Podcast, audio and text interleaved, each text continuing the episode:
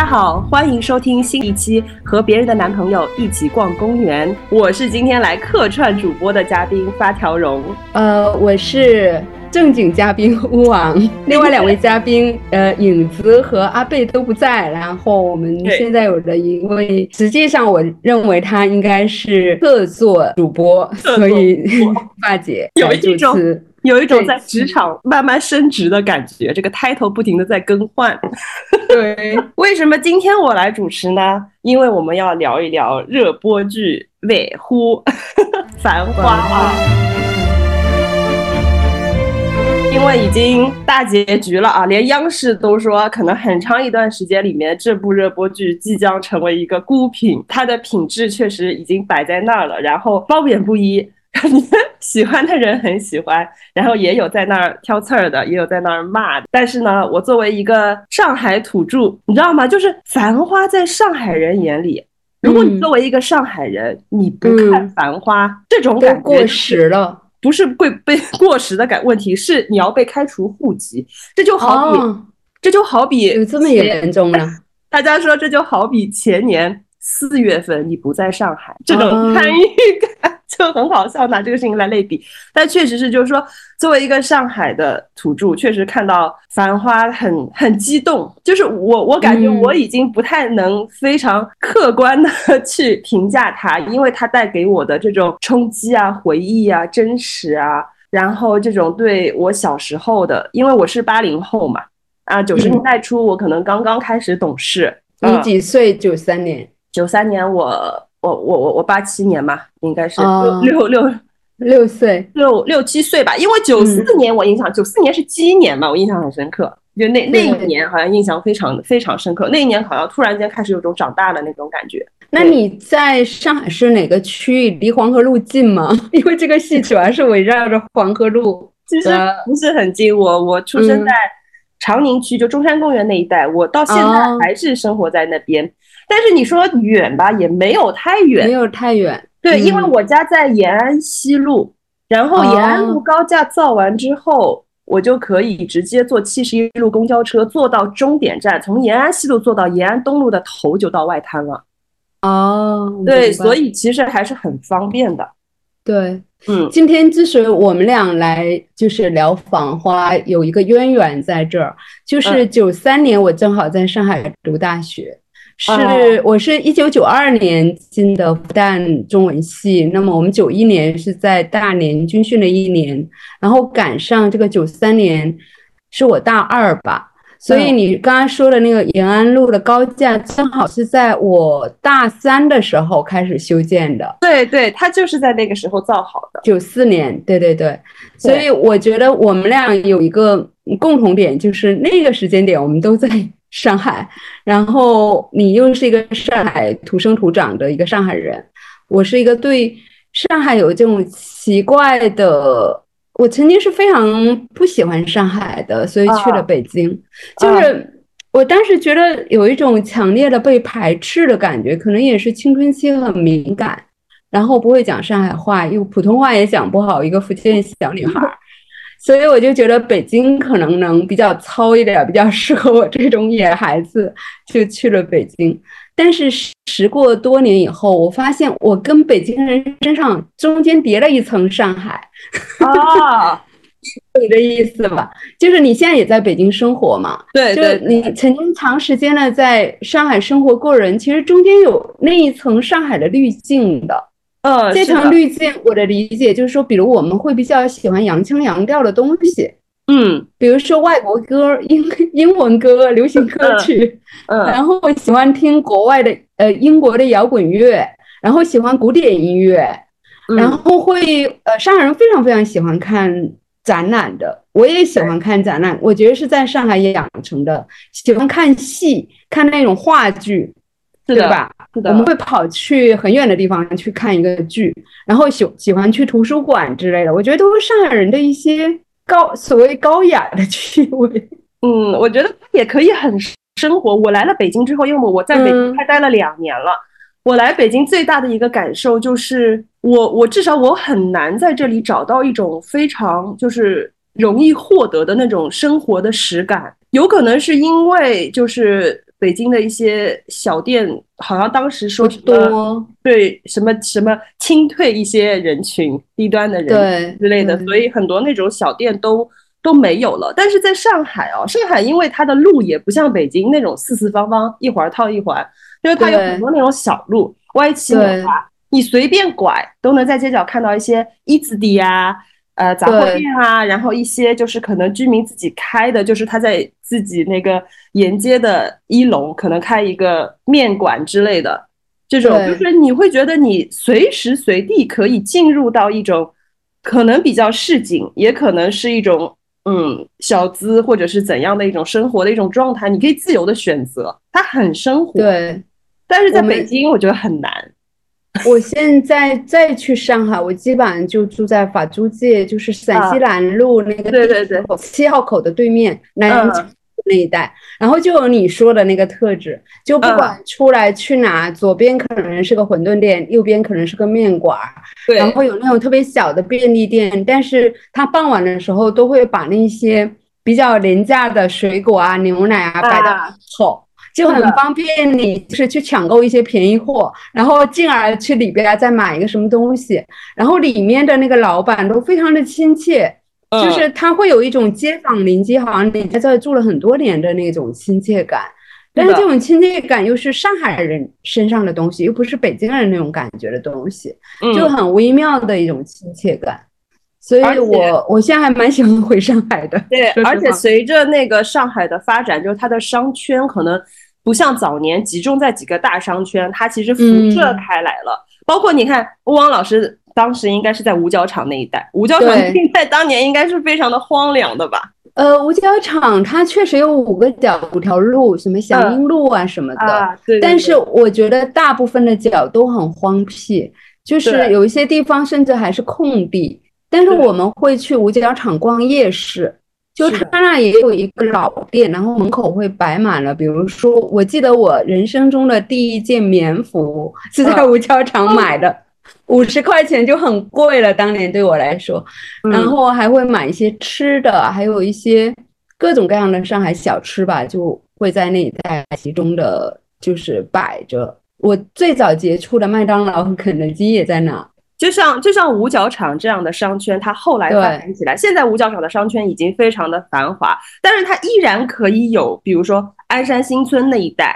国定路那一带，它依然有非常市井的那个区域，它还会存在，你还会能看到一些土生土长的一些上海人，或者说已经来上海生活了很多很多年，已经成为新上海人的那些人，他们是怎么生活？就他好像。不是很冲突，我感觉在上海。所以我们聊到繁花，其实首先要聊的路就是黄河路。黄河路，哎，发姐对黄河路有什么印象吗？小时候去过吗？说实话，我小时候是真没去过黄河路，因为去不起啊，啊，很贵是吗？太贵了。那个时候好像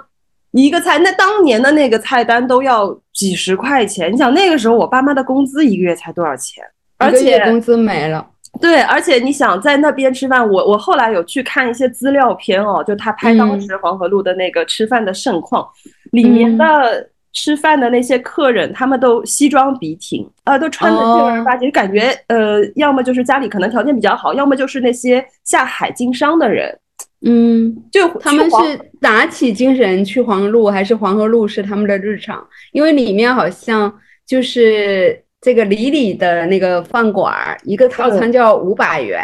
我觉得这个还是挺贵的。你五百元放在现在也不能算很便宜吧？对对对，对吧？我我我感觉至臻园它像是一个，好像就是当时的那些混迹于商场的那些精英，就是一个、嗯、一个身份的象征。因为我觉得在上海，上海人大家很很讲究面子，很讲究体面，就是说我们要扎台型、扎点音。对吧？就是我，我出去一定要显得我很气派。嗯啊，你看那个魏总，虽然他是一个海宁皮革小王子，嗯、但是他一开始出场啊，让你感觉他的身量，我们说身量，就是他跟他的脸神好像跟宝总可以旗鼓相当，但其实他差了一大截。但他一定要给自己撑场面，那个貂一穿啊，那头发一烫，弄一送一个扁过去。上海人其实我觉得在那个年代，应该他们会更讲究，尤其要做生意哈，我觉得这个还蛮有意思的。所以至臻园现在网上也在考古它现在的原型对家，它现在的原型就是那个台盛园，就是在。嗯在那个黄河路跟凤阳路的那个交叉口的台盛园酒家，最近刷到好多在那里打卡拍照的。呃，上海网新的网红，这绝对是。对，黄河路已经被红很多年了。现在他的餐馆还是那么贵，还是那种装修风格吗？那肯定不是了，那肯定今非昔比了。那个年代已经过去了，感觉现在上海的比较高档的餐厅已经应应该已经不在黄河路那边了。嗯嗯，但是黄河路它本来地段就是它它从那个国际饭店那边直接拐进去，因为你到了国际国际饭店以前是什么？国际饭店以前是上海的制高点对对对，就是以前周立波说国际饭店是制高点，现在一看一个传达室，嗯，也已经是老前锋了，说起来，它以前是很牛逼的，好像上面还有一个那个最早的一个那个旋转餐厅吧。你想当年多么的气派，就国际饭店转进去那一条斜斜的小路就是黄河路。其实现在依然有很多酒家，我们说的酒家，你看这个词就很古早，它还不是现在的那种饭店啊什么的。然后还有一些小吃，包括排骨年糕。我之前很喜欢去黄河路吃排骨年糕，然后黄河路那个排骨年糕是里面的非常重要的一个点心。对对对，是汪小姐和宝总之间的一个街头暗号。他们挺有趣的，就是宝总跟三三个女性角色都有一个食物，跟汪小姐是排骨年糕，跟那个林子是满泡饭，泡饭。然后到了丽丽那边就是什么大王蛇、霸王别牛河、干炒牛河，对对，这些意象就还蛮有趣的，跟跟一些食物有关联。然后我们今天正好也想就是深入的聊一聊。里面的女性角色，对我就一边看一边非常的感慨，因为我感受到了，呃，因为我是若干年前就是《繁花》刚出版不久，我是读过《繁花》全本的，嗯，其实看电视剧的时候完全想不起来原著是在讲什么，因为它也是非常呃琐琐碎碎的那种文风嘛，呃，当时也不知道《繁花》有后面这样的影响力，也是当。做一个对上海怀旧的一个文本在阅读，那么我就在现在的电视剧里面，因为将王家卫的影像风格，我就会看到，比如说《红楼梦》啊，《海上花列传》呐，嗯，这样的影子。特别是呃侯孝贤的《海上花》这个电影，我是非常非常喜欢，刷过很多遍。嗯，哎，他那个调子其实很相近的。我觉得王家卫他很擅长，就是呃，我之前看到一个他跟那个。金老的一个采访，就是嗯，金老说，呃，他身边的一些北方的朋友很不喜欢他写的《繁花》，就是说，嗯，你们上海人谈恋爱就这样拉拉扯扯，拉拉扯扯，讲不清楚到底要干嘛，谈就谈，好就好，不好就不好，对吧？就是就说你们上海人谈恋爱就像那个黄梅天的雨一样，嗯，滴滴啦啦下个不停，然后说到最后说了一句说，哎。我其实也很想去上海啊，就是，嗯，其实这种比较粘稠的、拉扯的、说说不清道不明的这种感情的纠缠，其实我们可以看出是王家卫非常偏好的。他也对上海的这种特征，但他其中吸引人的点也是很明显的，就这种神秘感、这种拉扯感。它所存在的隐隐藏的那种张力，其实是对人是有吸引力的。我就说，呃，宝总这种呃片叶不沾身的人格，其实在长三角一带的男性，因为我也认识很多长三角、浙江啊、江苏啊，特别是苏南呐，还有上海、杭州这些这一带的男性朋友，其实他们性格里面都有宝总的一种影子。嗯，你觉得吗？嗯，有。就很擅长黏着你，但是又不让你真的建立一种非常明确的关系，好像是他们的性格特质之一。对我有时候也在想，就是为什么他们要这样？你说，如果像宝总那么有钱，对，帅，其实他也不是说给不起吧？嗯，对吧？像那个片尾的那个花絮里面，就采访胡歌，胡歌说他演戏的那会儿，他说如果换作是他。他肯定已经病不老了，对 他看到汪小姐在那儿哭，要冲过去抱她。他说：“要是我的话，我直接可能就冲过去了，真的是顶了老了。但是阿宝就一定能顶牢，他就会插一个窗户纸不给他捅破，然后而且会崩很久，是吧？对，他会把他自己那个五角鸟嘛，他说阿阿阿阿宝属于一个五角鸟的，就是他只能在天上飞，他没有办法落在任何一个地方。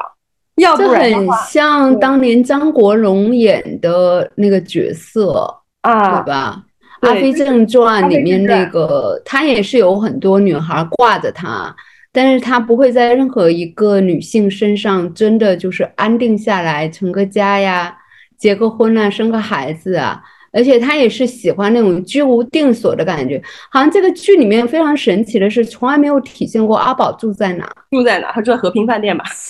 哦，他就住在里边嘛。他不是在那边？他说进去长期包房哦，花了七年嘛，他一直在那里嘛。而且他的门牌号七十二，我不知道有什么寓意啊。一个是想到七十二家房客啊，还有 一个倒过来是二十七，外滩二十七号。就感觉这些细节上都是非常的用心思的。所以本来是个上海人，他跟耶稣两个却呃，当然耶稣有自己的家，因为他有两个。那个老婆的嘛，娘娘。然后对耶稣把那当办公室，那阿宝是把那当家，所以他住在饭店里，就是说在自己的故乡旅居，这种感觉还挺神奇的。而且决定了这些女的都得不到他，我觉得。而且我觉得这这也说明了，就是七十二号这个套房，这个和平饭店当时最牛逼的这个套房，它作为一个阿宝的一个落脚处，宝总吧，就是他进他进去之前是阿宝，他进去了以后就变宝总了嘛，就他作为一个宝总的一个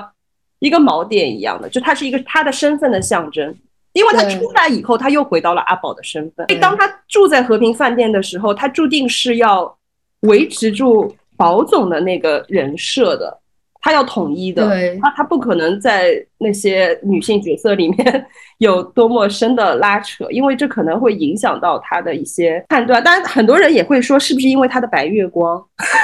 是不是因为贝蒂跟雪芝，因为他他有在那个房间里养那个金鱼嘛，说那个里里面那个鱼缸，当然金鱼是是王家卫很喜欢用的一个意象，然后里面两条鱼，说一条鱼是贝蒂，一条鱼是雪芝。我就会很奇怪，这么多年宝总就没有性生活吗？应该是有的，我感觉有的。跟谁？他有暗示性的吗？有一场戏，你记不记得他跟林子去那个哪里啊？朱家角啊？啊，开会，而且是一早上起来吃早饭。啊，哎，这个戏我一看，我觉得他们肯定是前一天晚上就到了，对对吧？所以大家网友推测说，他肯定是跟林子应该是有实际的那个。关系在的情人关系的，对对，但是他确实做到了，就是让人很疑心，说他看起来又很多情，但是他好像他的心无所定，也不知道他真的喜欢谁或者不喜欢谁，他对谁都是那么的温文尔雅，都很好，对，都很好，都很贴心。哎，这么一个像林子在日本萍水相逢，算是帮了他一个忙，但也不是救命那么大的忙，那就送了他一个。酒店当然，呃，饭店当然，他说的那个意思也是，他需要一个饭店，像作为他的一个平台、商贸的平台或者交友的平台一样的。但是这个恩情也让人觉得，哎，至少在林子心里肯定是有一种误会在的，肯定是有的。而且我后来有去看了一些那个，呃，深入分析他跟林子关系的一些东西，就是林子当年他在日本。他是那种黑户呀，就是打工的黑户。他所以为什么保总给他寄机票的时候他那么的激动？因为他当时回不来。对，可能当时他们的那种签证，就是他去了之后，可能他假的办一个留学签证，但其实他去打黑工。而且他在他在银座的那个酒店里面，他也不是什么头牌。对吧？他只是一个端盘子的服务员而已。林子就是当一直看到为什么说一开始林子的风评不太好，一开始展现出来的就是林子，首先他对宝总很凶，对吧？每次都在训他、训斥他，然后他总是问他要钱，就是我们说讨债局，就是他一直是一个讨债的，一直好像是一个拖油瓶一样这样的一个感情，大家就觉得，哎，为什么宝总要对一个？拖油瓶这么好，这么掏心掏肺，又给他饭店，又给他投资，然后不断的让他在自己身上就是扣着钢，我们说敲竹杠，对对，就是他他他经常狮子大开口。东京爱情故事那一段之后，就一下子翻盘了。你看林子在那个时候，他他肯定是一无所有的，对对吧？他他没有办法，他为了生存，所以在银座就是一个相当于一个呃高级会所的女服务生。他当时一无所有，然后其实我们从这一点点能看出来，林子其实从一开始她就是一个独立女性，并没有那个时候急着找对象。你看那个时候乔木杰也在追求她。对吧？对，而且乔木杰那个时候条件还蛮好的，是一个高材生留学生，而且对她那么的献殷勤，她依然不为所动，她就靠自己在那儿打工。然后她偶遇了宝总之后，他把那个浅草寺求来的符给他，因为当时你对于当时的林子来讲，他能给什么呀？他没他没有什么能够给宝总的，他唯一把他自己最珍贵的一份就是愿望或者是理想一种寄托。给了他，宝总情商也很高，他能够意识到这个福，这个幸运福的这个重量是多少，才会去还这一份恩情。那这一还的话，就直接林子肯定陷进去了。这肯定，他这个确实是患难之交和是以微时的感觉，就是两个人都在人生的低谷或者说还没有起飞的那个时间点。宝总是去那，就是。解决他外贸的第一单绣花机的那个问题。对他当时是遇到一个危机，而且这个危机是汪小姐制造的，犯了一个大忌嘛。对，然后对处理这个危机。对，汪小姐去比价，然后结果被那个几家呃卖绣花机的商家就是集体抵制，说破坏了行规。对，然后宝总是因为自己得了甲肝，在那个。呃，医院里面因祸得福，就用板蓝根送给了一个日本光头。没想到这个日本光头是在日本是很有权势的一个人。然后这个日本光头就帮他解决了这个危机。是。然后林子在这期间就是等于他的一个日语翻译兼平路萍水相逢的一个知己吧，就是送了他这个护身符，就是他身上最宝贵，也是说把三年的运气借给他。所以保总回了上海就飞黄腾达了嘛？他肯定是借这个赚到了一桶金的，而且那个时候，嗯，而且那个时候保总到日本的时候，就他日语也不会讲，而且他他最后一晚，他明天就要走了，签证就要到期了。其实对保总来说，当时是一个绝境。他在路上就是看到了、听到了乡音，他很激动，说：“哎，侬上海人啊！”对对，那种时候就感觉抓到了一根救命稻草。对，上个世纪八十年代，对，这是一个 末的时候，嗯，对，这个时候他肯定心里就是燃起了一些希望。但是你想，如果说是我们碰到这种情况，你也不可能指望说，仅仅是因为我们是老乡，你就来帮我，或者是怎样的。跟他聊了之后，他真的很热心的在帮他。包括说，哎，我陪你等，请他吃拉面。你看，这已经是他当时，他当时只只只能够请保总吃一碗拉面，能给予的最好的东西都给他了。是的，这个其实是非常非常重的。所以在那个之后，大家对林子的这个就就开始真的理解他了。就为什么他，对，而且我觉得他的那种讨债的这种行为啊，就是他他表现出来那种拖油瓶的样子，其实是一种。自欺欺人的一种伪装，因为他很爱保总，他只能用这种方式去拖住他跟保总之间的关系。他心里可能很清楚，保总不可能跟他怎么样，因为里面有一场戏，就是保总帮他去修他的屋顶，对，然后在那个夕阳西下。呃，这个马伊琍演的很好，我们俩一致认为，就是她她的那种表情，她远远的看着宝总的眼神里面非常非常的复杂，嗯，这里面有爱，有呃爱而不得，有那种眷顾，也有一种非常深的绝望，就她把。他一个眼神，就是远远的望着宝总在那修房顶的这个眼神，包括这个夕阳光照在他的脸上的那个那个美轮美奂的那个感觉，就他俩的这种交流，似乎就是这个修顶的这个似乎就是一种隐喻，就是他们俩永远就是说没有办法真正建立一种现实的关系，一种情侣的关系或者夫妻的关系，这对林子来说其实是很绝望的。很绝望的，他只能通过现有的这种方式，对，挂住他，去挂住他。其实他非常拎得清，我觉得，就他，对，他一点都不傻，他从头到尾都是，他很有脑子的，他很有脑子，他知道自己要什么，而要不到什么，他都知道。他其实就像，就像他一直就是。表面上看起来亚东进的账是一塌糊涂的，一笔糊涂账，但其实他背后算的清清楚楚。他最后那个给总账总账，他一分都没有少。就是他即使是这样，他也会想到，万一哪天保总走下坡路了，落难，我这里能给他托个底。呃，所以他一定是深爱的。就是这这三个女人中间，我肯定是最喜欢林子，因为我觉得她最贴近上海女人的一些。嗯，复杂的特质的一种混合体，而且对，而且马伊琍确实演的非常好。马伊琍的脸会给人一种她有故事，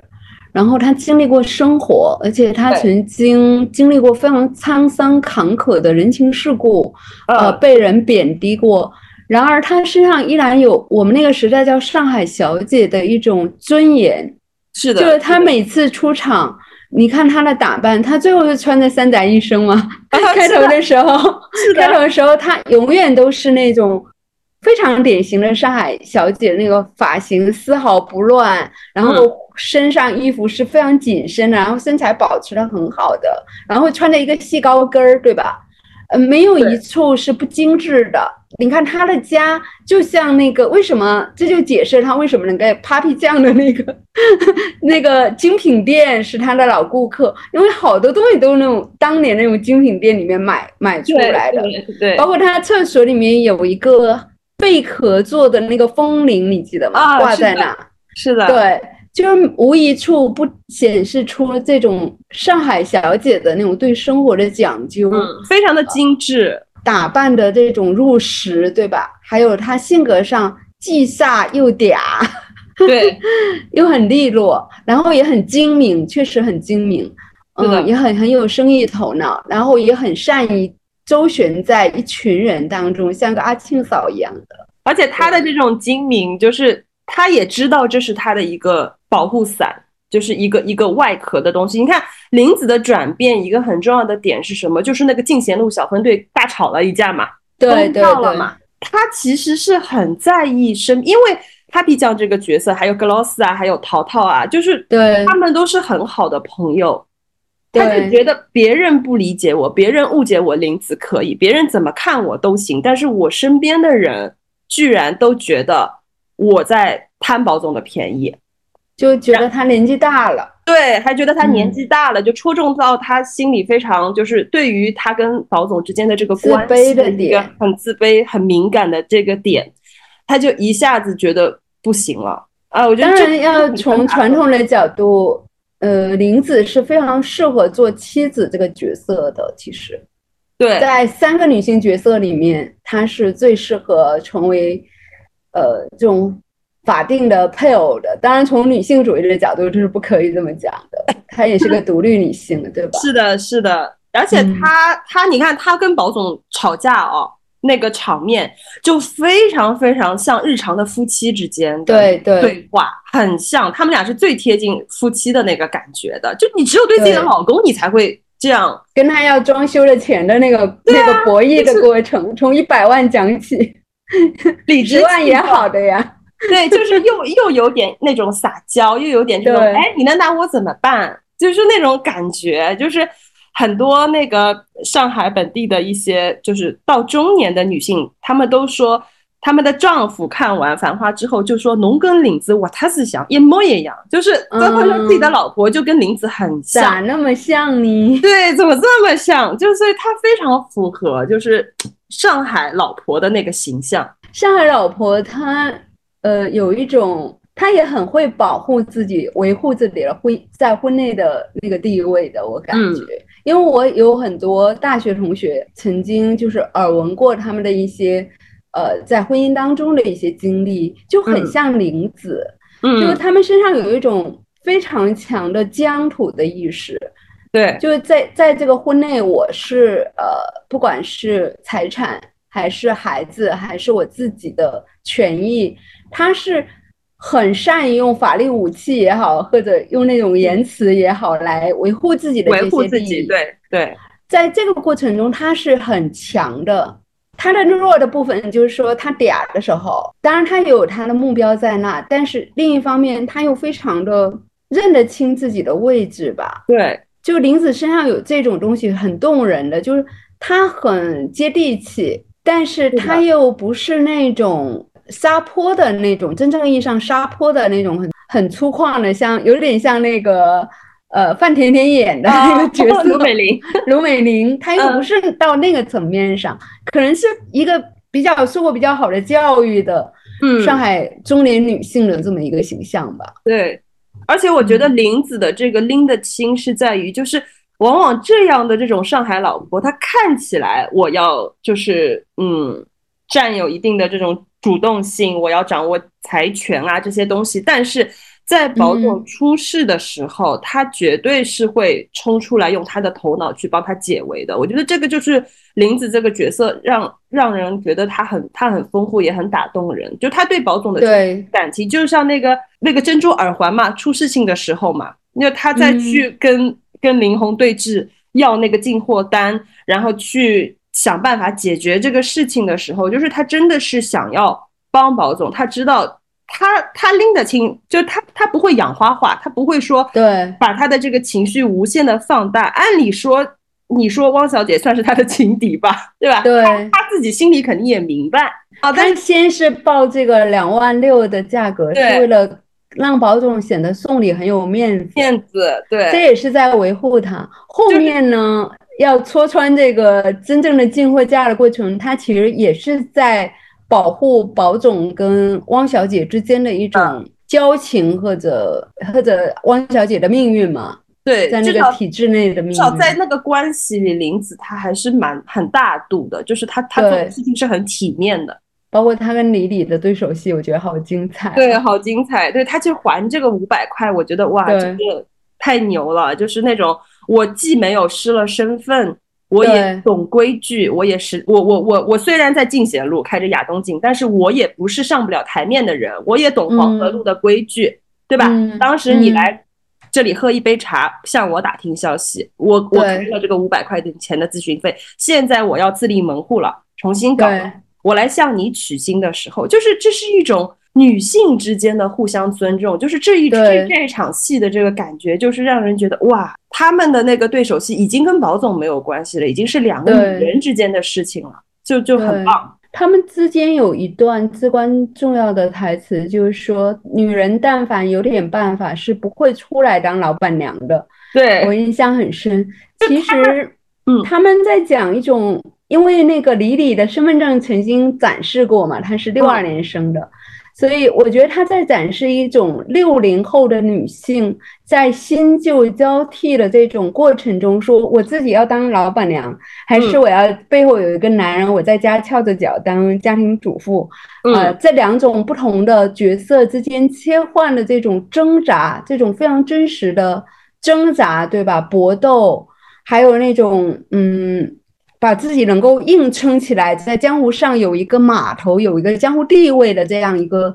过程中，他们非常纠结的那种内心的腾挪的那个感觉。是的，其实我作为七零后，我七四年了，我特别能够感同身受他俩的这段对话。对，而且我觉得在这个剧里面，嗯，很多的女，尤其是老板娘这个身份，你看卢美玲哈，卢美玲看似是一个那么的。就是张扬大的、市井的性格的一个人，即便是卢美玲这样的角色，她最后就她最后要要把那个她的饭店不要了，她走了，对，开了之后，其实 Lily 对她也也产生了那种惺惺相惜的感觉，他们之间也有一种互相理解。大家都知道我们都不容易，包括在跟汪小姐也是，汪小姐后来回来跟林子，然后她自己创业之后。然后林子的亚东京生意做得很好，他还去要名片，说我帮你做生意啊，怎么样的？就是就是他们这种女性之间互相的惺惺相惜，互相的帮助。就表面上看，我们好像有那么一点不太好的这种敌对的关系，但其实他们是懂彼此的。我觉得这这条线其实埋得很深，但是很打动人。我觉得这些女性其实某种意义上都是彼此的镜像人物，对，他们在对方的这个角色和为人处事，包括这种遇到困难的时候去周旋的这种能力，好像是逼出来，但其实也是他们的天赋。看到了自己的影子，看到了自己的挣扎和奋斗，他们有一种自己的那种感觉。当然，他们当时是商战的这个敌人，但是他们这种感觉其实很像《红楼梦》里面王熙凤跟秦可卿的那种闺蜜的感觉，因为他俩是两个家族的当家人嘛，所以他们都要硬撑着起来，就是甚至站在男的前面。去掌控整个家族的这种日常的运营、复杂的人际关系，还有这些金钱利益上的一些纷争，然后她们能够变成闺蜜，和她们是彼此的镜像人物有很大的关系。我相信秦可卿如果不死，她们后面其实可能会有反转的，可能关系会变坏的，对吧？这个是毋庸置疑的。那。另外一对镜像关系的可能就是林黛玉和薛宝钗，嗯，他们在一度的时候也有一种惺惺相惜的这种心灵投契的感觉，因为他俩都很聪明，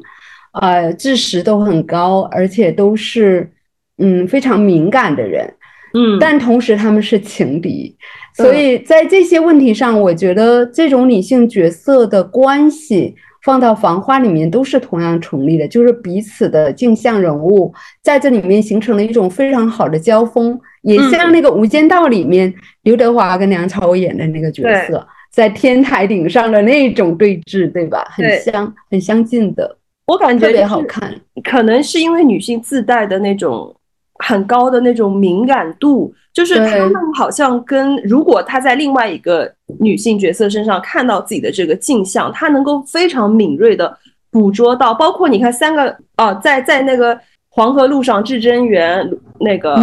金美玲，你看莉莉跟卢美玲对于他们手下的那个领班，因为他们那个领班就是明明、小江西还有露丝，他们三个是好姐妹嘛，他们都是来上海打工的，那他们作为一个底层挣扎的女性。其实丽丽跟卢美玲看似好像在利用他们，或者是怎样，但是其实她对他们也是有一种照顾在的，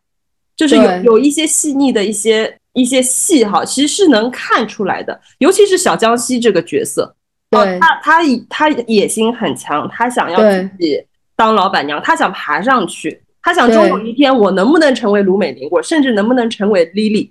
对，但是在他落难的时候，其实。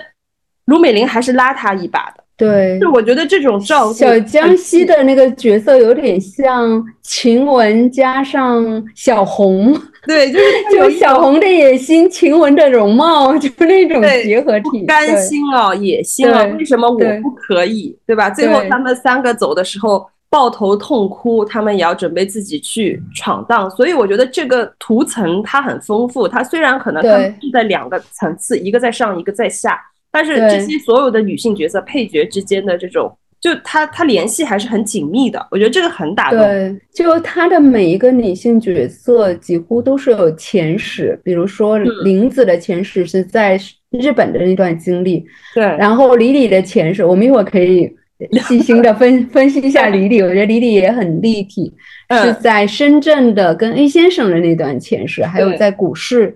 呃，他也曾经是一个非常优质的。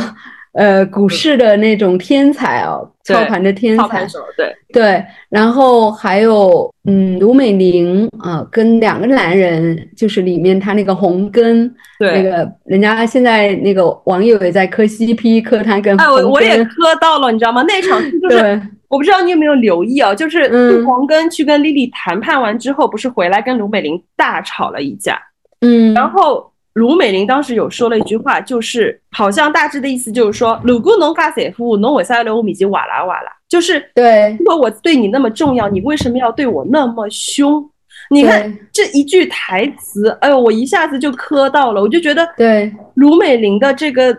要强哈，但是她在杜红，她一定是很爱杜红根的，当年，对对，就她在自己心爱的男人面前，她就觉得你不可以对我这样。就是她一下子变成了一个小女人。包括她跟金老板，就大家都在说，哎呀，金老板这个娘娘腔，你为什么不跟他离婚？对，是范甜甜自己也说，她说卢美玲的性格就是她不想让杜恒根看不起她，她不想让外人会认为她事业失败或者她的婚姻失败，她在这个面子上，她一定是要争一口气的。但是他在杜洪哥面前说农委撒要对我瓦拉瓦拉，哎呦，这个话就很心酸啊，就是。他他这这一句话就涵盖了他背后多少的心酸。对他一定是那种在江湖中缠斗，他很像那个大王蛇，女大王蛇那种，对吧？自己打出一个天下。然后我我很喜欢这个范甜甜的原因是在疫情期间，她在小红书开了个号，嗯，每天她都要跟网友叨一会儿。然后就讲话就特别的风趣幽默，就有上海那种对脱口秀演员加上那种上海很市井的那种趣味在里面，而且人也很真实，很很率真，很是的，很大气。然后他演的这个卢美玲，其实比范甜甜自己本人要下沉，他下沉，对，更市井、更俗气一点。然后包括衣着打扮了，穿的那种色块很浓艳的。然后对胸也很大，就这么哐当哐当，头发扎起来这种样子，就很泼辣的那个样子。然后他那个走路的姿势啊，包括他的肢体语言啊，都很夸大，就是有一种随时都在战斗的感觉，为了他的那个地盘。当然，他是作为离地周边的一个陪衬啊，黄河路上的竞争对手那个。呃，堡垒那个在矩阵的一个领头人，但是他身上又有很立体的，像你说的，在情感上，在商战的过程中，他也有很人情味儿的一面。呃，包括他所谓的维护上海老板娘的这种这种面子和呃商业利益，要把一个外地人，一个东北女人赶出去的这个决心，对他这个过程非常的复杂。其实后面李李慢慢立足了以后，他也没有那么多的劲儿了，对 他那个劲儿慢慢卸掉了。卢美玲这个角色，她确实啊，她最后一场戏就是她离开那个金美玲之后，当时范甜甜说，那个在拍这场戏的时候，王家卫要求她说，因为杜洪根开车来接她，然后说你走的时候把你的头靠在杜洪根的肩膀上。啊，然后范甜甜就跟就跟王家卫说。不可能，这这这不像是卢美玲会做的事情。就是我卢美玲就是赢得起输得起，对，我要走我就走，我也不是说杜洪根这个时候来接我一把，我就要靠着他。呃，后来就他说这是他第一次跟导演起争执，就是在拍戏的这个过程中，他他反对，他觉得不应该这样拍。后来王家卫说那就拉一下手吧，对 对，然后后来范甜甜说那那那。要不然这样，就是我不拉我也拍，我拉我也拍，最后要用哪个镜头，导演你决定。但我们最后看到的是，卢美玲确实就是她，就是一回眸，眼含泪水，但是她那个是很很坚定的，就是她确实是拿得起放得下、输得起的一个人。对，她是非常有骨气的，她也没有说杜洪根好像就是她的一个托底的啊，我从此就要靠他了。所以，直到卢美玲离场，我觉得这个形象是很完整的，是很丰富的。对对，因为黄河路这个江湖，它你只要在黄河路上能开一个餐馆，能立足，它都需要人，就是这个老板娘啊，激发出内心的那种斗志，那种特别强悍的部分。对。然后，卢美玲其实在这个江湖里面，她也在成长嘛。是的。她也看过很多复杂的场面，见过很多世面。知道里面人情世故那种盘带的困难度，所以我觉得卢美玲身上就是那种生命活力、生命能量特别强悍的人，但同时她带着底色是上海女人的细腻，她有非常细腻的东西，所以使得她的这个各个层面都能在这个非常凶险的江湖上立足。对，你光有那个莽撞是不行的。的那个拎得清，就是藏在他表现出来的那种彪悍上，而且范甜甜演的真是太好，范甜甜的太好了，就是据说他的很多台词都是他临场发挥的，哦，用了很多，就是就是他有一句话就是说，看看那一只只乌灯台的米空，哎呦，我当时就是怎么能能能能说出这样的话？就是对。乌灯台，你你要怎么怎么怎么解释？用普通话讲屎一样，你直译就是屎炖蛋。哦，真的，就他骂人能够骂到那么的市井，就这种话，现在的上海人里面可能已经不说了。但是对卢美玲的这种气焰、这种嚣张、那种霸道，就是嗯，他通过这种自己可能就是临场发挥这种台词，哎呀，表现的太生动了。你就能想象我小时候，我我自己印象中，可能就是那种比较霸道的那种老板娘，就跟他一模一样。对他也很有那个九十年代，就是千禧年前后的那种所谓的呃从商的女性的特质。对，就她身上有黑白两道交织的性属性。对，就是因为那个时候女人要出来做事啊，呃，独当一面呢是很难的。嗯，基本上还是一个呃男权社会居中的一个时代嘛，所以这些女人她身上都有，人家都说叫男人婆。对 对，都有那个特质，然后都有那个孙孙二娘的那种感觉。卢美玲就像那些老板娘中间的大哥那种感觉，对，他他是有点像一个社团、一个矩阵的，然后使得这些老板娘就是能够团结起来做很多事情，然后能够存活嘛。包括他当时不让那个大王蛇进入李底的饭店，他使的那些招，我觉得都特别的。特别的到位，说实话，是的，而且 那个把源头刹住那种。后来到那个金老板出事之后，他不是哭了嘛？而且他非常的敏感，他能不懂金老板跟小江西之间的这些勾当吗？那肯定知道，心里门儿清。但他他一直不说，然后到金老板出事以后，对吧？他的那个爆发，他的那个情绪一下子，你说他是恨，他恨什么？对，肯定这个情绪是很复杂的。他可能你说他跟金老板这样一个人的，就这样的一段婚姻之间，他们中间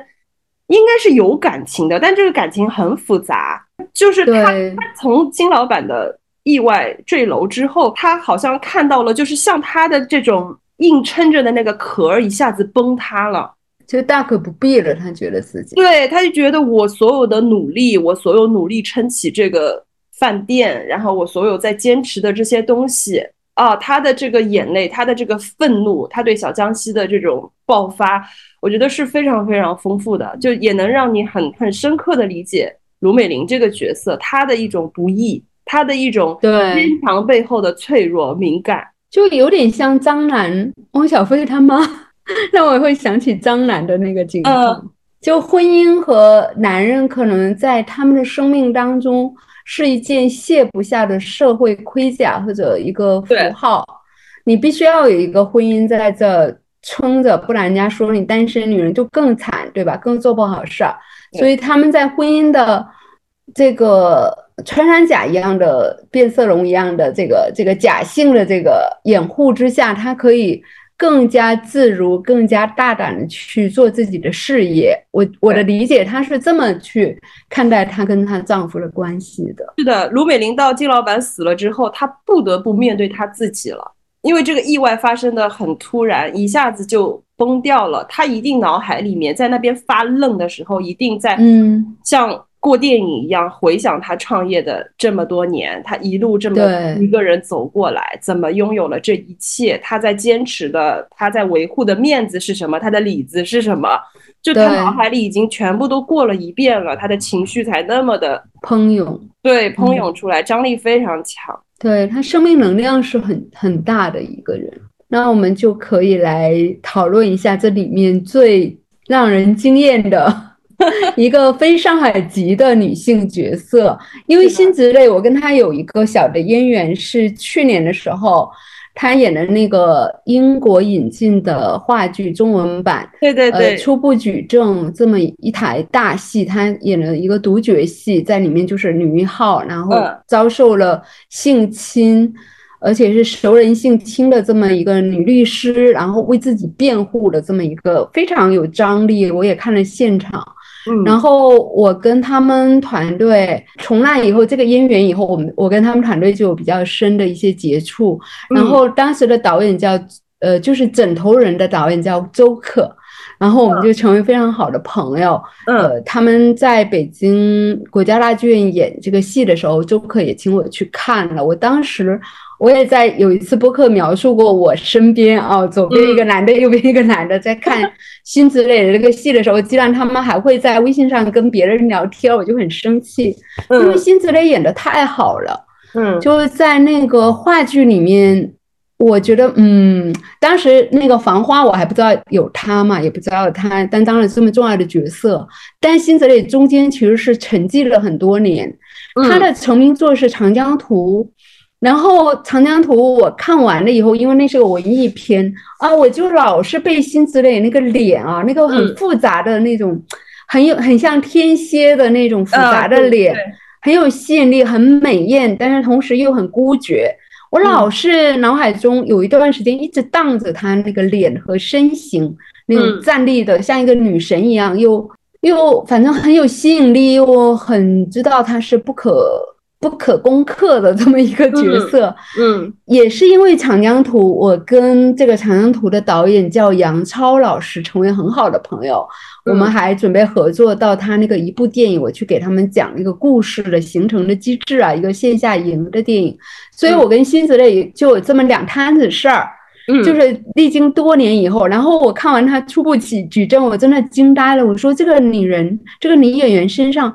是有这么大的爆发力，她能够完全的进入一个经历了这么复杂的经验的这么一个女律师。从前面那种在职场上底层，呃，就是普通家庭出来的小镇，也是小镇做题家吧，嗯，呃，考入了法律系，然后在这里面挣扎奋斗，在律所里面跟男人争地盘儿，然后后面自己遭受了这么一个遭遇，然后为自己从痛苦中学习自己的伤口，然后为自己去争取这个法律上的公正，这么一个心路历程，他一个人独挡了。整台戏，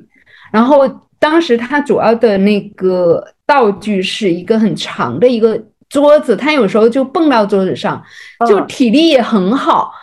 然后说是周可说辛芷蕾为了这个戏也努力的锻炼身体。嗯，后面我就发现，在《繁花》里面，其实这个身体也派上了。这个锻炼身体的呃结果，在《繁花》里面也同时得到了很好的展现。因为每次我看到 Lily 的背，我就说啊，这是怎么练出来？的也太美了吧！是的。然后看到《繁花》一半，我就忍不住给周可发微信，我说：“天呐，辛芷蕾的背也太美了吧！” 就一直感慨她的身体非常非常的好看。当然，她的脸是一直就是举世公认的，就是那种美艳绝伦的脸啊。中国女演员里面其实很少见。其实她演薛宝钗挺合适的，就这种面若银盘，然后大眼睛，呃，非常龙颜系的一个典型的脸，也很像当年的港星的这种脸啊。对 我，我真的也很喜欢她的长相。对她，她很丰富，她不是那个单单一的那个气质，她的气质是混合的，她有内容，对，她有内容。所以当时就呃，我还发呃微博说，辛子蕾在镜子里不会被自己美死吗？是的，真的是太美了，丽丽太美了，而且她的她的服服装配饰这些非常符合他一些豹纹啊、蛇纹啊，对，是又又充满了那种蛇蝎美人的神秘感，然后又充满了诱惑，又很性感，但是她又有那种很。很笃定的东西，很智慧啊，那种感觉。对，确实，这这个形象是，就他往那个至真园一站，就没有办法不引起别人的注意，就一定知道出什么事情了。对他就是那种，不是说有故事的女同学，是能搅和起故事的女同学。对，而且她的那个眼神的尖锐，有那种赌徒的那种啊，那种气息，狠劲儿。对，就是他，他本来就是来赌一场的，豪赌一场。对，啊，他一登场那个感觉，他把整个至真园装修成有点像，呃，至真园是他人格的一个映射。啊，是的，包括至真园里面出了很多次这个陈逸飞的那三张画，对吧？是的，是的，就是《仕女图》当年也拍卖，好像上亿的那个，好像也是他人格的一种映射。包括他行为处事的整个的风格，就给人觉得他内心特别的有谋略，特别有韬略，嗯，特别稳，然后特别见过大世面，就是这种感觉。就他来上海之前，心里那个大盘已经已经谈的差不多了，对，已经定了。他知道他要来做什么，他什么时候走。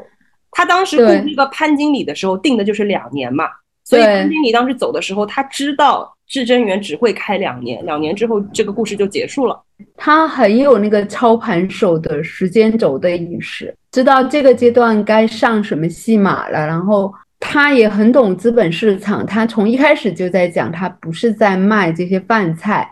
他是在做资本的运作，然后他要。牵线搭桥，他要介入资本，介入最核心的，呃，男人俱乐部的这些事情。对他一开始作为一个观察者，他在他在不停的搜集信息，对吧？范总啊、魏总啊，他们来聊这些大生意的时候，他一直在听，他一心里一直在盘算。最后他跟保总搭上线之后，他又在想啊，我跟这个男人之间的关系要要怎么发展？我我要怎么 利用宝总来推动我后面的那个盘？对他俩是这个戏里面，为什么我把李李放在最后讲？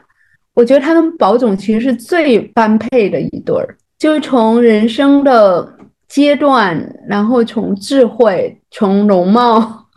就他俩在一起真的特别的郎才女貌。对，然后呃，两个人都很美，然后都很有很有个性，然后都很含蓄。收敛，然后他内心的那个挣扎和搏斗，有点波澜不惊、静水深流的那个感觉。对他俩的匹配度是很高的。是的，他们一直拍了好几场那个吃火锅的那个戏。对，而且他们从来就不谈柴米油盐，也不过日子，就很很精神层面很高的东西。最后一顿饭的时候说：“我们这顿饭不谈生意。”对啊，但即便如此，两个人依然很谨慎，说话的时候还是就两个不会轻易交付给他人真心的熟龄男女的一种伸出那个触角的时候那种谨慎，对吧？对，那种嗯搅和着利益关系和彼此的这种嗯，也有一种很深的知音的感觉。就最后他们他们分别的那场戏，其实是很就是阿宝向丽丽伸出手说阿宝，对，但是你看他没有说宝总，他说的是阿宝，也就是说我用我最真实的身份来对你，但是丽丽当时就是甚至有点想要吻他的那个感觉哈，那个镜头一晃，然后抽身之后说了一句丽丽，就是对我还是丽丽，我不可能跟你说我是陈真。对啊，他他没他没有办法同婚，因为他知道他他可能他再也回不去过去的那个纯真年代，他没有办法回头了。但是后面马上就补了一个在海边，就是 A 先生一转头呃是胡歌，嗯啊这个大家就懂了。其实丽丽已经爱上他了，已经爱上宝总了啊，而且有一种解释是他爱的永远是同一类人。对，同一类人，就是这个这个谍影，就是意味深长，你就可以去琢磨那个时候他为什么一回头，海边那个人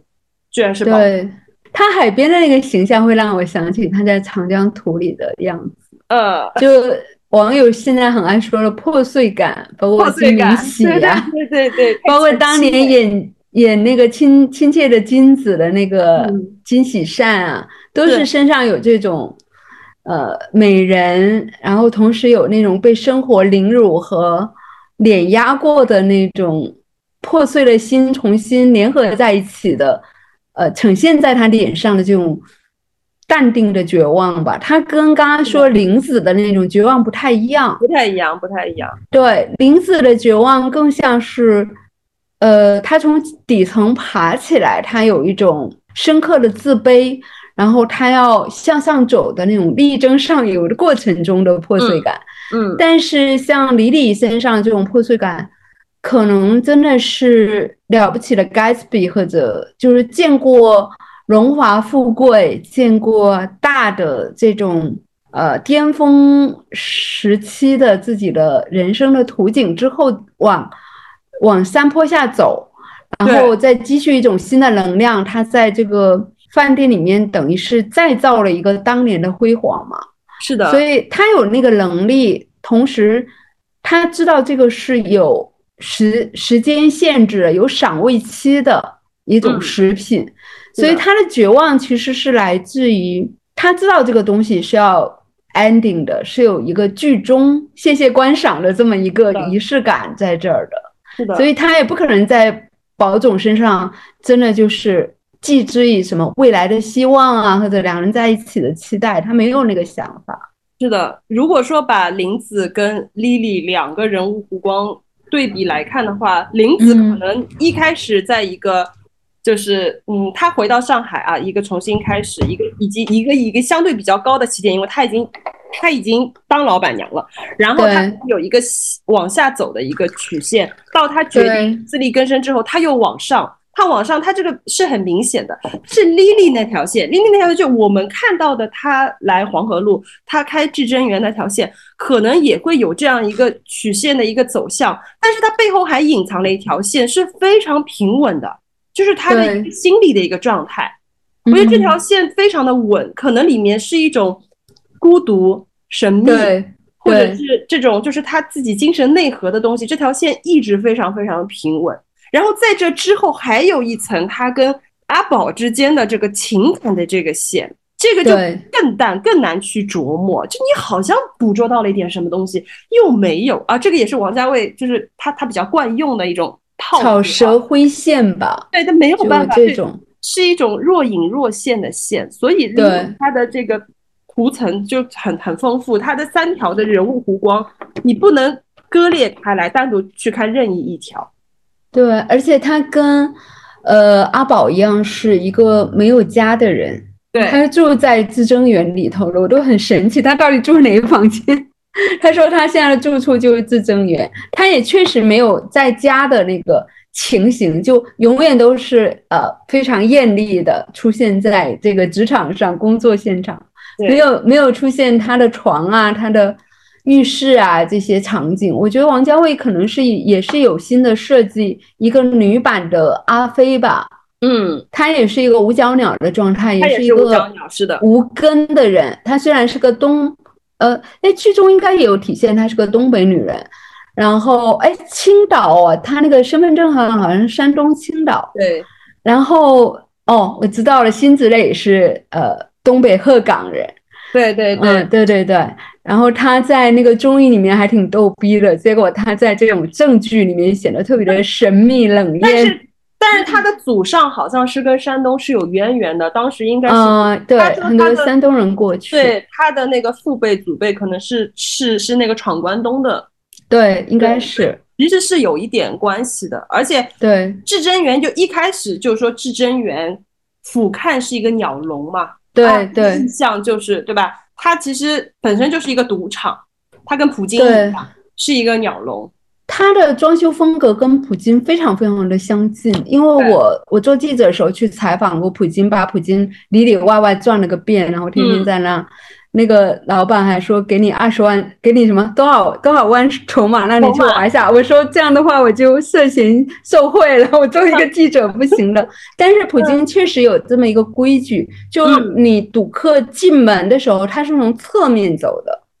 他不走正门，就是觉得那个老虎拔牙嘛，当地人说的就是进门这个。呃，风水上太煞气太重了，你可能担不住，会影响你的赌运，所以他们一般都从侧门进去。所以阿宝进至臻园一般都从后门进，他从后门。只有当他落难出事儿的时候，他进去吃东西嘛，就为为他镇场子。对对对对，他是从正门进的。阿宝这个人是，那就北京人说很局气，我不知道上海人怎么形容这种。我也不是北京人，但是我能感受到北京人的局气的意思，就是很义气吧。嗯，对，就是他很体面的义气。他在至真园落难之后走正门啊，他还跟说：“今天我一定要是从正门进来的。”哦，那个时候我就觉得，而且他不做包间，要做大堂，对，要做大堂，众人看到，看到，对，就是这个意图是，就是你会觉得啊，就是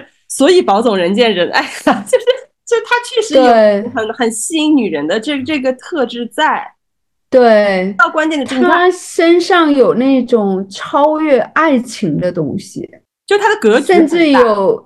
呃，对这些女人，他身上其实有一种黑道大哥的兄弟情谊在的，有，一直有，对，一直都有。要不然他为什么帮林子开亚东镜呢？对，包括帮那个汪小姐那些事情，他也在那个汪小姐落难之后，离开二十七号外滩二十七号外贸大厦之后，他并没有跟这个蓝屏去合作，他也是为了他知道蓝屏现在是。掌握了核心资源的这么一个被重用的一个外贸员，嗯，但是他也认为自己要维护汪小姐的这个跟他之间的一种情谊吧，这种江湖义气，所以他最后送了一辆凯迪拉克，在他对吧？重新东山再起的时候，也算是给了他一个很大的体面，很大的体面，就是你出去，你也是能够。扎台型的也是体面的，也是有面子的，就是嗯啊，这种拖一把的感觉，其实对于女性来讲是很很向往的。所以大家，所以大家会磕，大家会站不同的阵营，汪小姐的阵营，林子的阵营，莉莉的阵营。汪小姐，我们可以聊一聊。我能够感觉到唐嫣确实是非常非常努力的在演这个角色。对对，因为我我以前没有看过唐嫣的任何戏，我不是那个 古偶。观众不好意思啊，没有没有磕过她的戏。开头的时候我是一直批评的，直到他去那个范志毅那个工厂，对，我的小姑娘太不容易了，瘦瘦了吧唧的，在大风大雨里面搞那个冰块，我觉得这个演员也太能吃苦了吧。对，然后我就开始嘴，对他就心里就软下来了。前半截就是他。穿着那个红红艳艳的大衣，然后大波浪在那咋咋呼呼的时候，我还觉得这演员怎么这么沉不住气？关键是他身边是那个金科，对对对，那个演员太能演了，吴越老师太稳了。吴对他整个全程吴越就整 简直是纹丝不动，对吧？基本上身体没有任何的所谓的身肢体语言，然后台词非常非常的正点的那个上海话。然后又很像那个科长的那个形象，然后内心又很有有那种比较复杂的东西。他把他那个荆轲演的特别的像一个我们京剧里叫青衣大青衣的那个感觉，然后使得这个花旦吧，这个唐嫣儿演的汪小姐就显得特别躁动，她就比较理亏，比较亏的就是她在荆轲身边。对我一开始看汪小姐这个剧，我想哎呀，这样一个上海港娇女，对，她怎么接班荆轲的这个位置呀？因为荆轲这个角色其实有有有一部分那种妈妈的感觉，对，尤其是到最后啊，到最后就是他把那个他把自己那本心爱的集邮册送给汪小姐去帮她啊扶她一把，包括亚瑟。对，亚瑟手把手教他写检讨书，就是你会想，汪小姐何德何能？荆轲、亚瑟、宝总，就所有的人都在鼎力相助，都在扶持他，觉得他简直就是 开挂了那种人生。但是我们的生活中有这样的女孩。就是他用他的这种，甚至有点傻白甜，有点二二八呵呵的东西，杠杠，让所有的人喜欢他，而且愿意为他做很多事情。他其实也是有生命本能在支撑着，也是好的。对，就是你看到后来就会发现他的他的那种正义，他的那种不服输的东西，甚至有点鲁莽的那种感觉，对，其实很很真实，很打动人。包括范总最后愿意。帮他其实很很很感动，而且他最后意识到，就他一回头说“无是无死嘎了母的”，对，台词一出来的时候，其实我当时是有点笑场的，因为我觉得这个话好像有点有点过了，就是没有那么的文学性，就觉得一下子喊了一句口号。回头想想，他很符合汪小姐这个角色。对，因为他在从那个体制内的这个标签儿把把自己拔出来了以后，他感受到了是人情冷暖，就一下他要做这个新的事情，其实是没有人来捧场的。他已经丧失了，比如说我在央视或者在什么经贸外经贸部的这种 科长的角色，他一下就是嗯丧失了光环了嘛，对吧？所以他最后对范总说。反正侬侬今朝帮我，不是因为我是眼巧的汪小姐，因为我是汪明珠，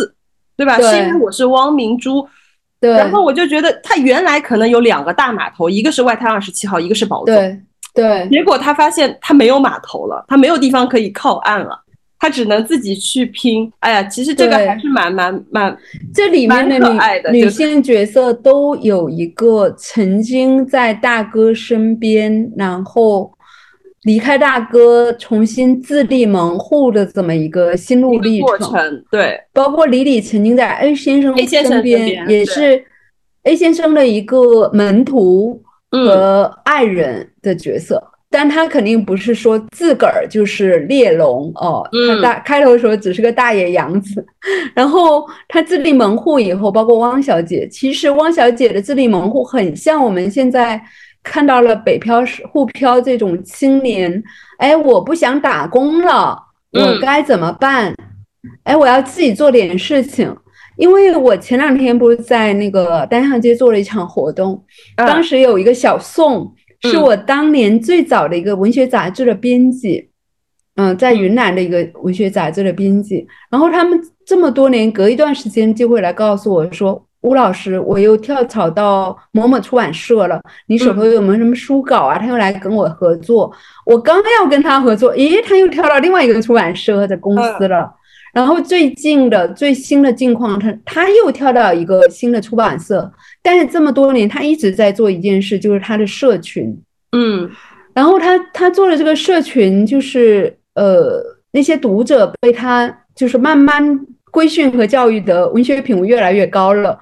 然后他社群里能，光是我那本书，他卖掉了七十本，就是在一个社群里能把一个新作者的书卖掉七十本，我觉得还是挺本事的。然后他自己就拿了个拖车啊，不知道从北京什么地方把那些车。把那些书拖到单向街来，藏在那个柜台底下，然后又等我来了又搬出来，然后一个人自己在那拆，拆完了给我签，然后一边签一边还要说点好听的让我开心，因为我当时特别的浮躁，马上活动就要开始了，就抓着那个时间，然后结束以后又继续签。其实我还是帮他签完了，而且我特别佩服他，嗯就他他我知道他能成功有一天，因为他有这个劲儿，对吧？而且他特别的踏实，就他一手一脚，有点像汪小姐，哎，跑到那个破的那个。呃，小破招待所一样的一个楼里面啊、开了一个公司，然后自己天天在吃很便宜的饭。他并没有因为当年他在二十七号的那种万人，呃，就是有求于他的那种呃高位感，而忘掉了他其实要从底层重新开始奋斗的这种这种拼搏的精神。其实这样的年轻人在当时，在当时也好，在现在也好，都是非常珍贵的。对，汪小姐从到了招待所之后，她头脑就完全清醒了，因为嗯即便保总走了，她身边还有个魏总嘛，对，还有个 二百五魏总，懂什么这样一个纯纯爱战士，对。有个纯爱战士，他好歹也是个他俩一就是那个动漫人物的组合一样的。对，超级搞笑。就是你想，如果说他支撑不住了，其实他还可以把魏总当成他的第二个码头，但他还是没有这么做。他这个边界感是非常清晰的。对他一直保持着她就是作为独立女性的天然的那种奋斗的意识。对，而且到最后，他跟林子非常的惺惺相惜，互相扶持，互相帮对助。哦，这个我觉得还是蛮感动的。我觉得还还有一场戏也让我印象非常深刻，就是林红走的那一场戏。对对哦，那一场戏就是因为前面其实铺垫的不多，可能就是他们那个聚会，就前一天晚上叶东京来了很多客人，然后吃嗯饭的那个当下给了林红一个特写，就是他他坐在那边像是在思考什么事情，然后第二嗯天一醒来，林红就拎拎拎着皮箱要走了。对哎呀，当时就是一一瞬间是有点懵的，就觉得哦，这个转变怎么这么突然？但是下一秒你就懂了，就是林红，就是林红是把林子当成他的码头，对就是依附于叶东京，依附于林子，对吧？他来狮子大开口，他比较对演的也特别好。特别好，就是他、嗯，他一直狮子大开口开虚账，因为他知道你可以向保总报销呀，那我顺便捞一点油水。对。他当他发现自己这么多年的姐妹，哦，从这样的一种混乱的局面中，因为一开始进贤路那个他们大吵那一架，其实也是因为林红的那句话嘛，刺刺痛了他。就他心底里可能一开始确实对林子是有一点误解在的，对他可能觉得林子确实是靠着宝总或者是怎样的。哦，但那一瞬间，就是林子真的站起来了，立住了。哦，他一下子深受触触动，他觉得我自己也要去挣钱。他他他他应该是去北京了哈，他应该去北漂了。就我也要开始当了 Papi 酱了。后面后半截 后续就演上了。然后然后当时林子追出来说：“哎，侬钞票有不啦？”然后他就说：“我会的有啊。”就是他当时他也可以拿拿拿走林子拿出来，当时应该有好几万吧。你想，他也是股东，一笔巨款呐，对吧？嗯，但他没有要，他走了。哎呦，其实那场戏我看的是有点鼻酸的，是有点要要哭的那个感觉的。就两个女孩之间的友情，一开始可能有一些误解，到最后的理解，到最后的从对方的身上找到了这种能够鼓舞自己的那种力量。对，女性之间的这种互相的感染，互相的帮助，对，很打动人这一场戏。呃，当年那个 Papi 酱出道的时候，我其实就很喜欢他，但是当时有一种感觉，就不知道他能混多久，因为 他走的那个赛道是搞笑视频博主的这么一条路。然后结果呢？这么多年观察下来，我也一直在跟进他后面的那些短视频啊，包括他团队那几个挺搞笑、挺有挺有想法的那几个博主。嗯，他他那几个同事的表演我都很喜欢。然后他们甚至他们会非常巧妙的编一些呃。就是他的台词里面可以非常巧妙的规避掉风险的一些一些作品，其实是很针砭时弊的一种喜剧作品吧。嗯，但是很聪明，而且他们在商业上运营的特别特别好。对，我就在想，Papi 酱身上其实也有上海女孩的这种特质。有有，对，就是她身上有一种很。孤军奋战也好，包括他的管理才能，对吧？他能把一个团队带的那么好，公司运营的那么好，然后同时他是一个像邵艺辉一样的文艺女青年出身的，对吧？他很喜欢莎士比亚的，那个时候 很搞笑的，在视频里面还要练一练莎士比亚，练一练那些我们耳熟能详的那些什么美国，嗯，美国的那个戏剧大师啊，然后表现主义戏剧大师啊，就他还是内心有那个。文艺青年的底子，但是他又能够在世俗生活中杀出一个血路，杀出一条，而且他是上海人，在北京创业，嗯，这一点我觉得也挺不容易的。对，而且他坚持用上海话来做一些内容，人设首首先你觉得他很真诚，他没有真诚，他很接地气，就是他的形象，他的人设很接地气，但是他的内容又很智慧。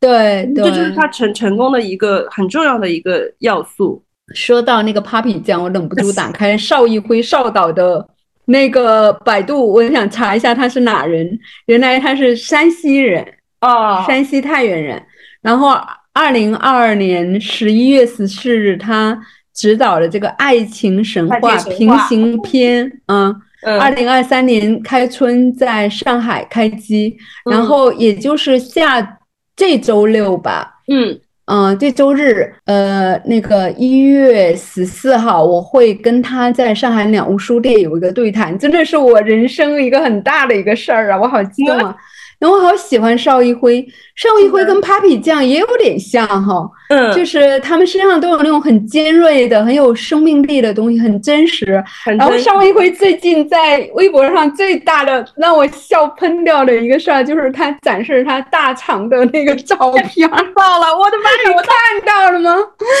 太可爱了，不把我们当外人了吧？不 把我们当邵导，我从来没有看过一个电影导演的大肠，就不要说什么。我连亲人的大场我都没看过，还让他的就是粉丝说，大家帮我看一看到底有没有什么问题，好好笑，就很喜感，就真的是喜剧电影之王啊！现在，所以我就嗯非常期待邵导的下一个电影，然后也特别开心能够跟他对谈。然后我那天，呃，我跟我的搭档李杰，我说啊，我好想请邵一辉，怎么办？怎么办？然后他说他在上海，我说我去试看看，我就很忐忑的去试。我想人家要开机了，哪有空跟我聊什么扯闲篇？然后后面我们对谈的题目，我们还蹭了他的流量，叫“仅你可见的爱情神话”，他居然也同意了。然后我就觉得，嗯，一个小粉丝好像被他那个。翻了牌子一样的心情，因为我我这么呃，从疫情到现在，我就一直在跟邵艺辉的微博，而且在从中得到了很多力量和就自我平衡的那种搞笑 桥段。他说话很直，对，所以他是九一年生的，嗯，我就觉得嗯，九零后真的起来了，因为现在我也跟随机波动的张子琪啊、傅视野他们也比较有多的互动，哎，我就觉得蹭一蹭。九零后的这种斗志，能够嗯加强我的血潮那种感觉。对，然后真的特别可爱，他们几个。上周末就是去参加老师的那个新书发布会，我们一直在说跳悬崖哈，也是在那天晚上我们兴起了说要聊一聊《繁花》。对，差不多我们要收尾的时候，就是我觉得就是跳悬崖跟我们今天聊的这些议题，它也是有一些相关联的。就是林子啊，汪小姐他们就在跳悬崖，他们就在做一个跳悬崖的事情。他们因为他们从来没有前面的范本可以给他们人生作为一个指针，说你可以去做外贸，你可以去炒股，对吧？你可以去开公司，你可以去开一个酒店，你可以啊在和平饭店租一个长租房，没有人告诉他们可以这么生活的。是的，就是你，你，你可能原先我们在既有的一些印象里面，觉得哦，女人是不是要靠男人啊？即使不靠男人，是不是呃，你的家底呀，或者所谓的这种体制内的这些东西啊，能够给你一种安全感或者怎样的？但其实想《繁花》播出以后，就从那个年代开始，其实包括小江西他们这些配角，对这样的，就不管你在哪个层面，我觉得你你都可以。有这样的一种勇气去寻找你的人生的一种可能性，是你真正想做的，而不是说考虑到其他的任何的一些可能会让你有 有有一些犹豫，有一些不太好做选择的事情。我觉得这个其实是值得大家去思考一下的。对，《繁花》给我们展示了一个非常瑰丽的、繁复的、多图层的。丰富至极的，充满了人情世故，又在里面有很多，呃，美审美的提升或者一种哲学思考也好，就一个呃，金宇澄老师和王家卫导演共同就是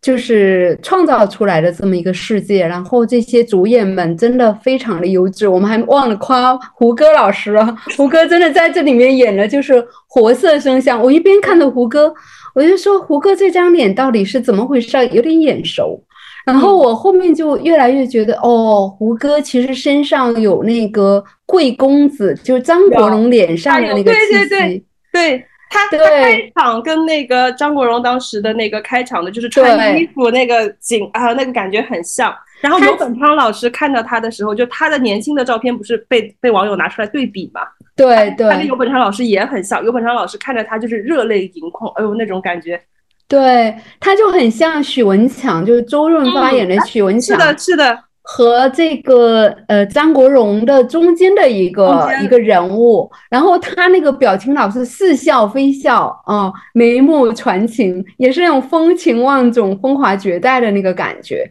包括他的身形非常的体面的那种，永远。穿的很得体的衣服的那个感觉，对我是从胡歌演的那个《琅琊榜》那个古装剧开始粉他的。我本来一个完全不看就是当代的古装剧的人，我还因此看了好多《琅琊榜》好多集，就觉得胡歌在里面也非常的俊逸。这种贵公子的气质是在当代的男男性演员里面很难得的一种东西，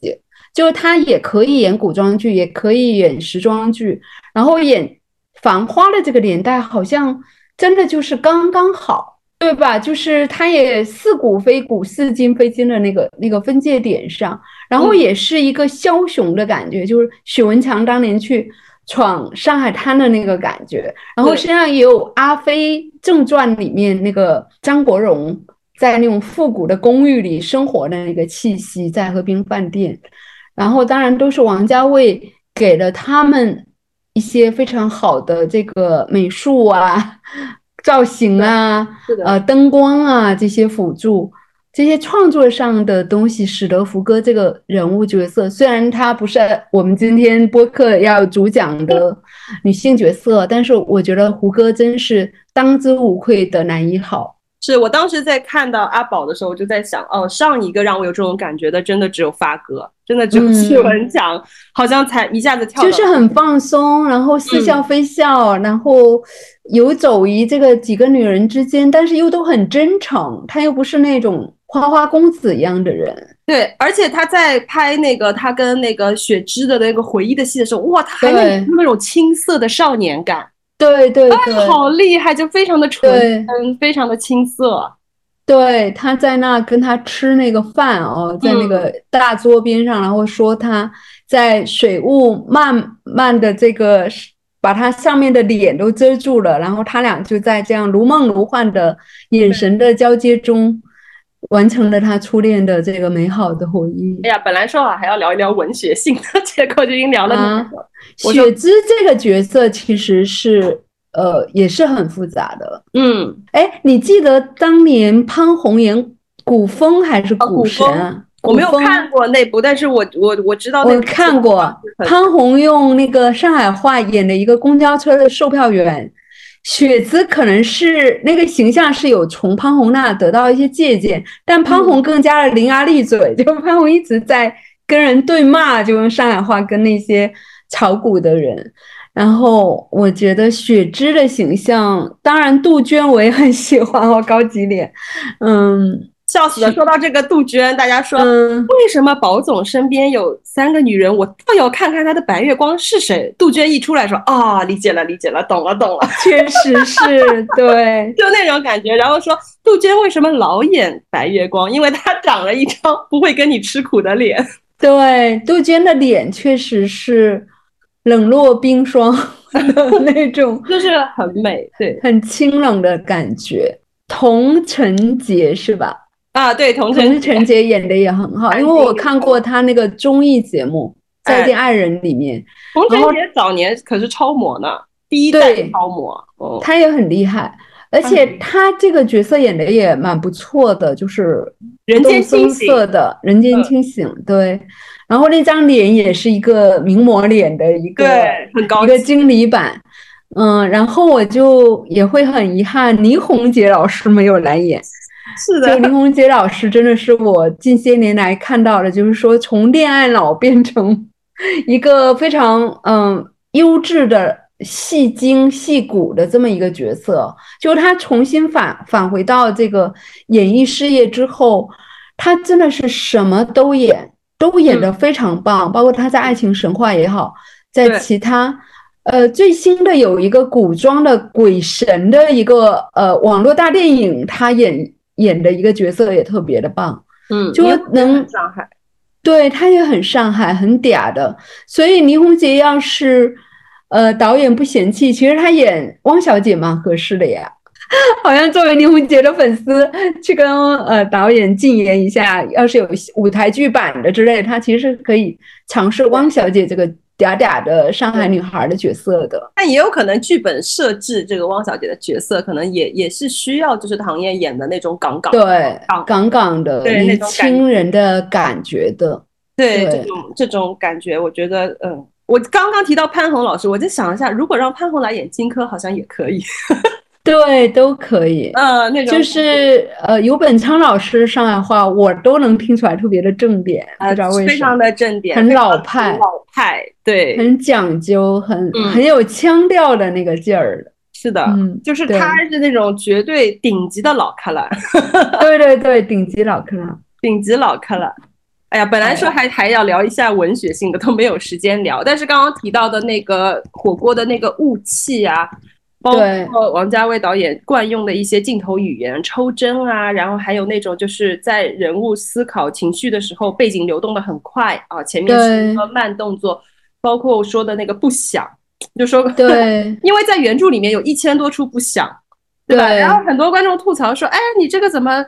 就是留这么大的情绪，也没有台词，全是光影，全是特写啊，一个侧脸，然后那个影打的也是半张脸黑的，半张脸白的。但我觉得这个可能就是《繁花》里面独有的一种留白，一种文学性的一种感觉，让你去回味。对它整个电影，整个 我都经常想要说电影，整个电视剧其实是电影感非常强的。然后它的整个穿插，其实我反倒在这个戏里面看到了以前王家卫老师被诟病的就是叙事构架能力的问题。他其实整个你能看到他的功底是很扎实，他故事讲的也是很清楚，几条线的穿插，就是这种。呃，群戏这种大戏，这种像一个时代的风云、家族史一样的戏，他能把握的这么好，也是逐渐这个墨镜王的深厚的文学功底和是的剧本的编剧能力的。是的，因为王家卫本身出生在上海，他五岁之后去了香港。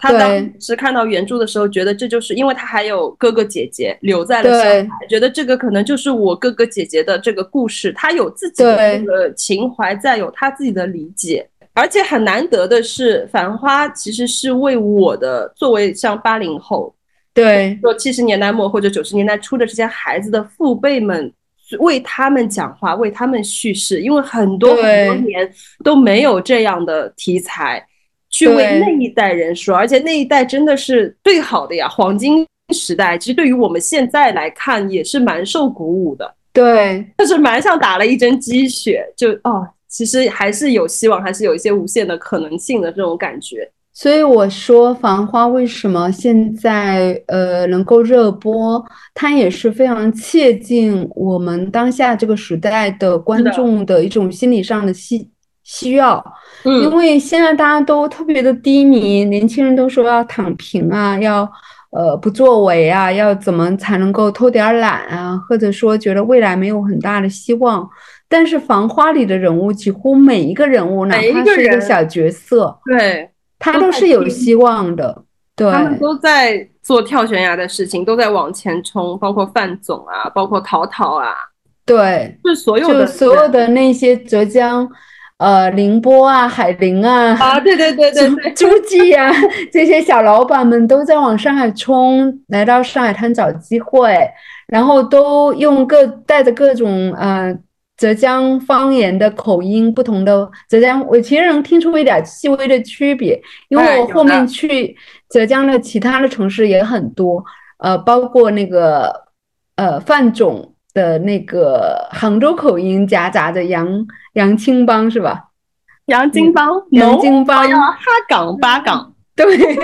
董勇老师是杭州人，他真的是杭州人。对对对，我很佩服他。他而且范总很难演，尤其是刚开始啊，他的复杂的情绪，他的微表情啊。对，然后他作为一个喜剧人物，对，然后作为一个中年大叔，也在上海寻找希望。就好像在上海有无限的商机、无限的可能、无限人物命运的逆转的时机，在那个时代像繁花、像烟花一样，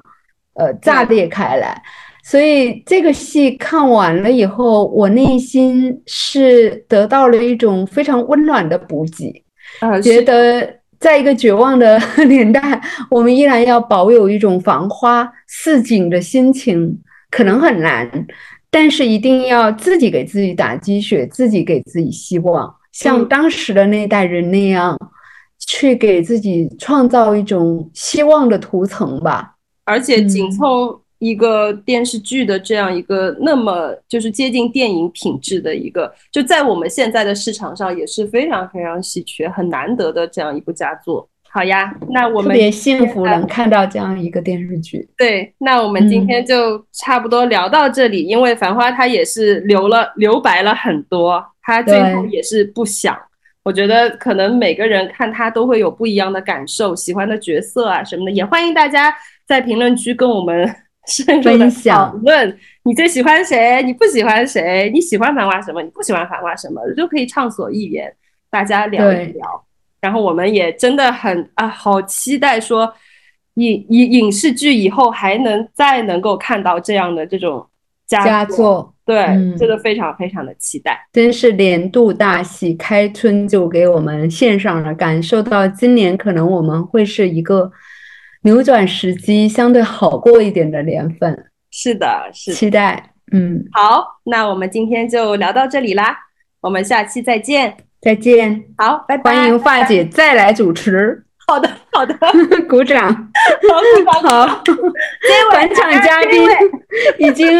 默默的呃顶替了一些我们的工作，谢谢发姐。啊，不客气，大家要多多支持，跟人家的女朋友一道逛公园。好的，还有汪老师的新书《仅你可见》，去感受一下女性的一个精神成长史。啊，是不是要考虑一下 跳悬崖的问题？好的，好，那就这样，拜拜，拜拜，大家再见。